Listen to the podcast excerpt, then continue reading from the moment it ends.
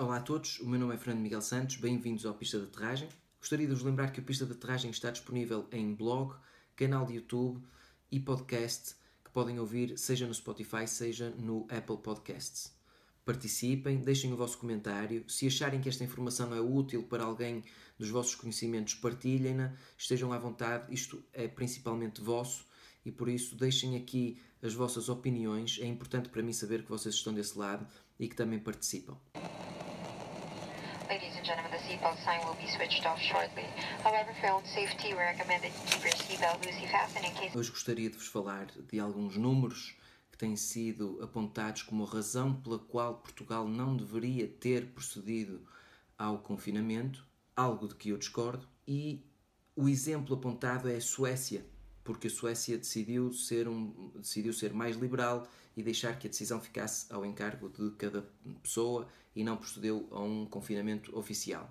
Para deixar claro, mais uma vez, e como tenho dito eh, muitas vezes, em primeiro lugar para mim estão as pessoas.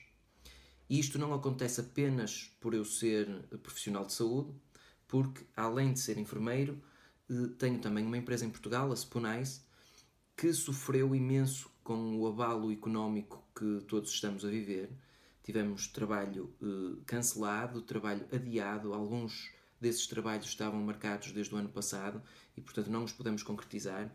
E tivemos também um rombo na nossa couraça financeira que eh, me leva também a muita preocupação. E ainda assim, eu acho que as pessoas devem vir em primeiro lugar.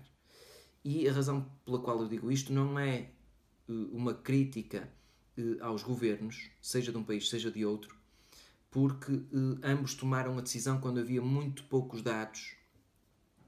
É apenas eh, contra aquelas pessoas que decidem agora analisar eh, posteriormente e dizer que afinal Portugal fez mal em fazer um lockdown porque tem números parecidos com a, os da Suécia. Ora, efetivamente, o único número parecido entre Portugal e da Suécia é o, o da totalidade da população, cerca de 10 milhões, mas eu vou-vos já mostrar de seguida alguns números que eh, fazem alguma diferença no que toca a esta pandemia eh, nos casos dos dois países. Lembro ainda que há muitos outros fatores que podem influenciar estes números, como é lógico, mas vou tratá-los de maneira pura e dura, exatamente como fazem aquelas pessoas que gostam de tirar uh, conclusões precipitadas destes números para dizerem que Portugal procedeu mal e que devia ter feito como a Suécia. Ora, como podemos ver, segundo o Worldometers, cujo último update no caso dos dois países foi às 15h50 do dia de hoje, 5 de junho, a Suécia apresenta 41.883 casos e Portugal 33.969 casos. Quanto a mortes, Portugal tem 1.465 mortes e a Suécia 4.562 mortes. Ora, só aqui já eh, penso ser suficiente eh, para notar alguma diferença entre os dois países. A Suécia tomou esta atitude de não confinar a população porque pretendia expô-la e criar imunidade de grupo através do contacto com o vírus. No entanto, segundo noticiou a agência Reuters, o caminho para a criação dessa imunidade ainda está algo longe. E eles dizem que apenas 7,3% dos habitantes de Estocolmo apresentava anticorpos no final de abril contra o Covid-19 portanto, bem longe daquilo a que nós chamamos imunidade de grupo. Existe também este gráfico do The Guardian que diz que na semana até 2 de junho a Suécia tinha a maior taxa de morte por Covid-19 por milhão de pessoas e podemos ver que a Suécia se encontra acima de países como o Reino Unido, Peru, Brasil, Espanha, Estados Unidos, Canadá, entre outros. Temos também este gráfico desta feita do site covid19.healthdata.org. Portanto, comparando Portugal à Suécia, como podemos ver, a linha de Portugal é a linha vermelha e a linha roxa é a linha da Suécia. E no que toca a mortes diárias por 100 mil pessoas, as curvas são bastante diferentes, como podemos ver. Em termos de testes, Portugal também testou mais pessoas na sua população e, como podemos ver neste gráfico, sendo que a linha azul é a linha portuguesa e a linha roxa a linha da Suécia. Portugal chegou ali por altura de abril, mesmo no início de abril, a ter quase o dobro dos testes da Suécia.